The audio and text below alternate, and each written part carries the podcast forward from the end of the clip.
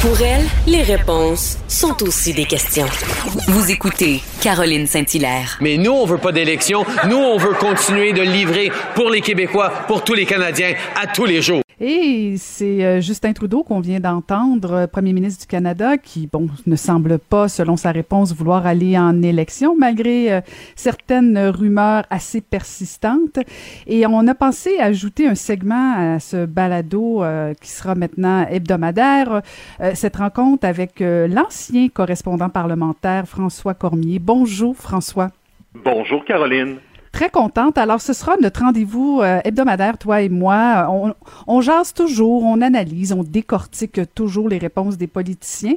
Maintenant, on, va regarder un peu plus les, les questions des journalistes. Alors, euh, tu es tellement gentil, tu me fais beaucoup, beaucoup plaisir. Alors, on va analyser la semaine qui vient de passer. C'est agréable de, de, de, de, voir la semaine politique en, en, en, revue, finalement, mais à travers le prisme des questions des, des journalistes. C'est une façon différente de le voir, finalement. Ben, ça va être intéressant. Puis, en même temps, euh, souvent, on peut entendre effectivement quand même euh, les réponses des ministres ou des, des, des, élus. Mais euh, on va regarder et analyser donc à partir de maintenant les questions. Alors, je te suis, cher François. Ben écoute, euh, d'abord, je vais te présenter euh, des coups de gueule, des coups de cœur, mais euh, je pense que le premier extrait, ben je, te le positionne. On est en conférence de presse avec Jagmeet Singh. C'était donc mercredi. la question, elle est posée par Laurence Martin, et selon moi, c'est la question que tout le monde se pose à Ottawa. Qu'est-ce que les libéraux vont devoir faire pour que vous arrêtiez de les appuyer? Elle est où votre limite? Euh, jusqu'à un euh. moment qu'on peut continuer de livrer la marchandise pour les gens, euh, si on ne peut pas continuer de faire ça, on va, on va, on est prêt de, de, lutter une élection. Mais mon but, ce n'est pas de trouver cet moment. Mon but, c'est de continuer de faire le travail pour les gens. Oui, faire le travail pour les gens, pas évident hein, de justifier pour une deuxième fois de suite euh, comment ça se fait qu'on sauve le gouvernement Trudeau, qui, rappelons-le, est un gouvernement minoritaire, donc il a besoin de l'appui d'au moins un des partis politiques pour survivre. Donc, c'est pas nécessairement la question que tout le monde se pose à travers le Canada, là, chez monsieur, madame, tout le monde. Mais assurément, sur la colline parlementaire, on se dit, euh, il là là, ça fait deux fois déjà que le NPD sauve euh, le gouvernement de Justin Trudeau. Je sais pas, c'est quoi ta lecture à toi? Est-ce que tu as l'impression que Justin Trudeau veut y aller, veut y aller en élection, toi? Ah oui, oui, oui, oui, oui, oui. Et en fait, euh, non, je suis certaine, certaine, puis si j'étais lui, je le ferais aussi, là. Euh, il, serait réélu, puis peut-être même majoritaire. Et si s'il veut devenir majoritaire, son meilleur moment, c'est présentement, c'est actuellement. Euh, et, Jack Meeting l'a probablement compris, mais c'est fascinant. Moi, je, écoute, j'ai été très, très dur à l'endroit du chef NPD, là, parce qu'il n'a pas fait la démonstration de la pertinence, de la, la, raison pourquoi il appuyait Justin Trudeau. Il est même pas rien aller chercher. Il a même pas dit, ben, je vais au moins essayer de négocier quelque chose. Et c'est ça la preuve que Justin Trudeau va aller en élection, selon moi. Il a même pas dit au chef NPD, écoute, j'ai besoin de toi, je veux pas y aller, m'a donné un petit bout. Il avait même pas besoin de rien ni donner. Alors là, là, la question. je pense euh, que, que dans six mois, là, ce sera le temps de faire nos déclarations de revenus. Puis je sais pas si tu te souviens, mais la PCU, c'est imposable, ça. Mm-hmm. Et moi, je pense que d'aller en élection au printemps, alors que bien des gens au pays vont avoir des chèques à faire au gouvernement fédéral parce qu'ils vont devoir ils vont devoir rembourser une partie de la PCU qu'ils ont obtenue. Là. Euh, je pense pas que c'est une bonne idée non plus. Alors d'après moi, Justin Trudeau veut y aller. Euh, veut y aller assez Il faut qu'il trouve une façon.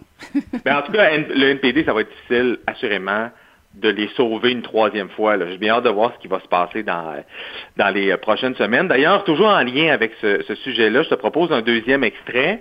Et là, je te dirais que c'est à la question de la journaliste qu'on va s'attarder parce que je dirais attention, on est sur une fine ligne quand on pose une question comme celle-là.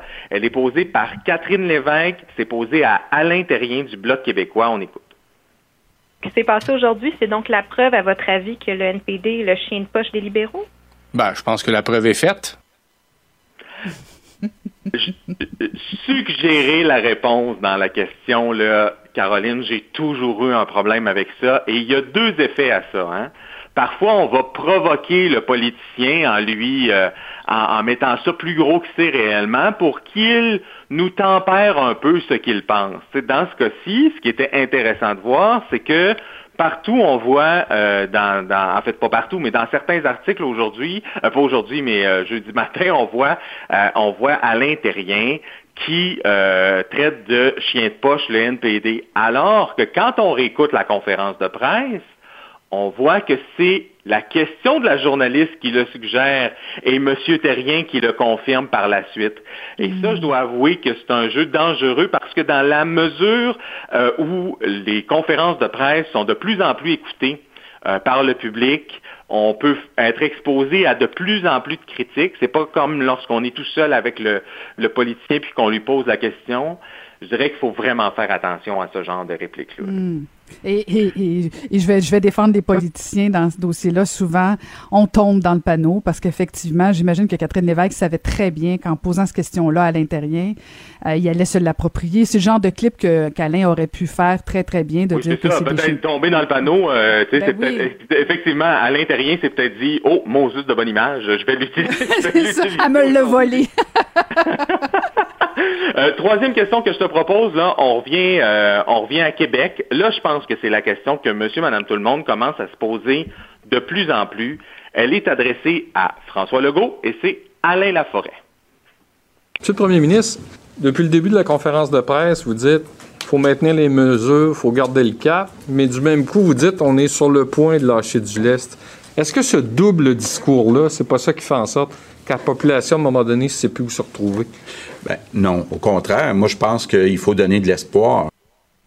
Eh, pas facile hein, de souffler le chaud et le froid pour François Legault.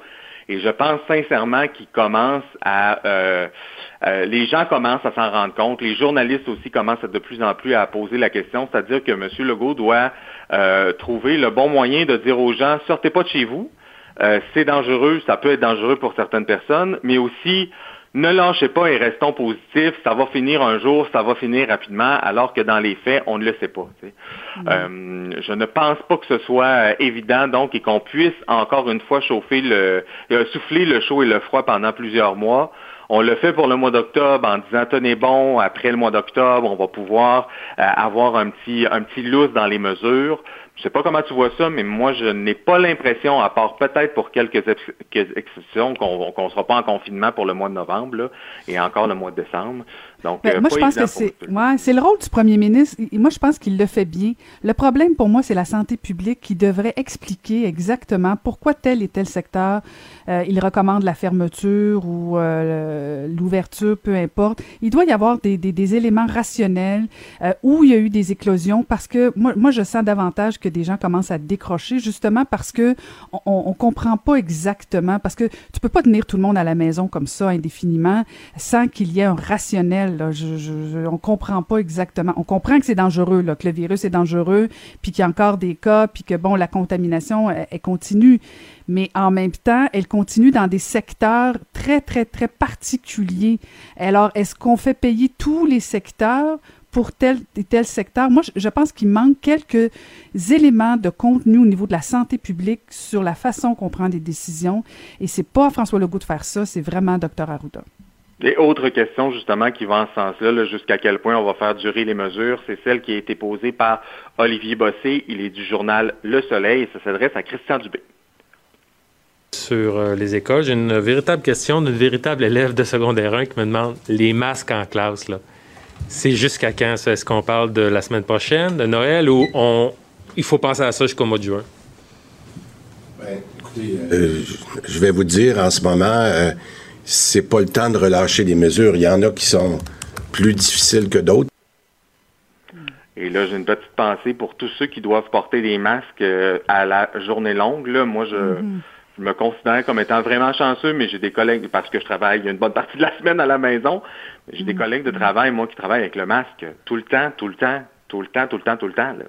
Euh, mm-hmm. et c'est le cas pour plusieurs personnes à travers le Québec. Donc, effectivement, le monsieur, euh, on pose la question pour les étudiants doit pas être évident d'avoir ça tout le long sur, euh, sur le nez et sur la bouche. Mais vous avez entendu la réponse de M. Dubé, hein, qui lui donne pas de, de petite lueur d'espoir aux étudiants, hein, en leur disant que on allait, on allait maintenir ça sur un bout. Je pense que c'est une des, des, questions qui a été bien posée là, et que plusieurs mm-hmm. élèves se posent. Oui, tout à fait. Puis en même temps, si tu portes ton masque, puis tu peux réussir à continuer à aller à l'école, tu peux travailler, c'est un bien moindre mal, même si oui, c'est difficile. Là. Mais euh, c'est ça, c'est ça. C'est d'accepter hein? que ce soit un peu inconfortable, mais au moins qu'on ben maintienne, qu'on maintienne l'école, ce qui est bien important. Prochain extrait, c'est mon dernier. Je dirais pas que c'est mon coup de gueule ni mon coup de griffe. mais François, François, euh, juste un instant avant que tu continues là-dessus, parce que là, euh, on analyse le contenu, mais la question du journaliste par rapport au fait que, que, il s'approprie justement une question de, d'une adolescente, quoi, de 16 ans ou 14 ans là.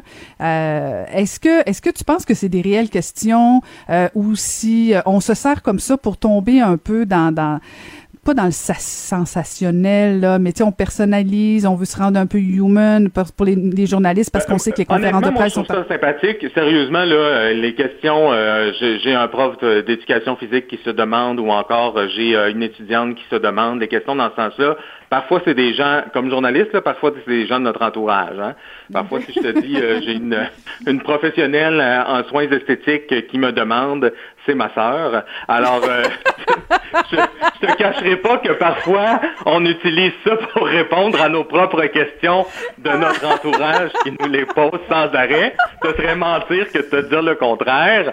Mais quand même, moi, je trouve ça sympathique. évidemment, de pas l'utiliser, pas utiliser cette technique-là à tous les jours, puis pas commencer à faire un, un question-réponse, mais je sais pas pour toi, là, mais nous, là, au travail, on reçoit énormément, énormément de questions. Mhm. Euh, puis, euh, effectivement, de les poser comme ça, ça, ça... parfois, là, M. Dubé n'est pas, est pas embarqué dans la réponse personnalisée, j'aimerais dire, à cette adolescente que blablabla. Bla, bla. Mais, euh, mais oui, ça peut être utile, je pense, mais à utiliser avec, avec parcimonie. Je t'amène donc sur mon dernier extrait. comme je te disais, pas un coup de gueule, pas un coup de griffe, mais peut-être un pouce en bas mais ça, je le donne à un politicien, pas à la personne qui a ah, posé la question. Un vrai, un vrai, écoute, le journaliste, c'est pas loin. Hein? c'est, euh, c'est une technique qu'utilise Christian Dubé et je veux que tu me dises à quoi tu... Qu'est-ce, qu'est-ce qui fait en sorte qu'il fait ça, le ministre de la Santé? Tu as contourné ton mandat, François Cormier. Tu as contourné ton mandat. Écoute, écoute. Quand aurons-nous le portrait exact de la réalité? Monsieur le ministre de la Santé et des Services sociaux. Ben, je suis vraiment content d'avoir euh, la question, Monsieur le Président. Ben, écoutez, dans... merci pour la question. Euh, est-ce que vous voulez en embaucher plus que ça aussi? Ben, merci pour la question, Monsieur le Cavalier. Je vais répondre en deux temps. Moi, là, merci pour la question. Là. As-tu remarqué que M. Dubé, c'est devenu un tic? C'est devenu... Euh... En fait, une béquille qu'on appelle. Une béquille. Une béquille, tu as raison. Une béquille dans le sens où probablement que ça, ça, lui permet de un de, de tourner sa langue, euh, deux de se poser. Il le fait justement juste une fois quand les questions ne lui plaisent pas? Parce qu'à un moment donné, j'ai soupçonné ça. Je me suis dit, ah, quand il n'aime pas la question, là, il se dit merci de m'avoir posé la question, peut-être pour se ramener puis pour se calmer. Mm-hmm, mm-hmm. Non? exact. exact. Moi, se calmer, prendre le contact avec le journaliste. Pardon? Toi, est-ce que tu faisais ça quand tu étais politicienne? Merci pour la question. Euh, Je l'ai sûrement déjà fait une fois. Je l'ai sûrement déjà fait une fois, mais euh, je me j'écoute. J'en reviens pas, François Cormier, tu as détourné ton mandat. Je veux que tu analyses les questions. Écoute. Mais c'est un réel plaisir. Écoute, on se retrouve encore une fois la semaine prochaine et euh, ben, d'ici ce temps-là, continue, continue de, de, respecter les normes, cher François. Et surveille euh, tes amis journalistes. Salut, Caroline. Merci beaucoup. C'était François Cormier. Caroline Saint-Hilaire. Pas d'enveloppe brune, pas de lobbying. Juste la vraie bonne radio, dans les règles de l'art. Cube Radio. C'est déjà tout pour nous. J'espère que ce balado vous a plu. Je veux remercier toute l'équipe à la mise en onde, Sébastien Laperrière, à la recherche, Maude Boutet et Marie-Pierre Caillé. Donc, je vous dis à la semaine prochaine. Merci beaucoup.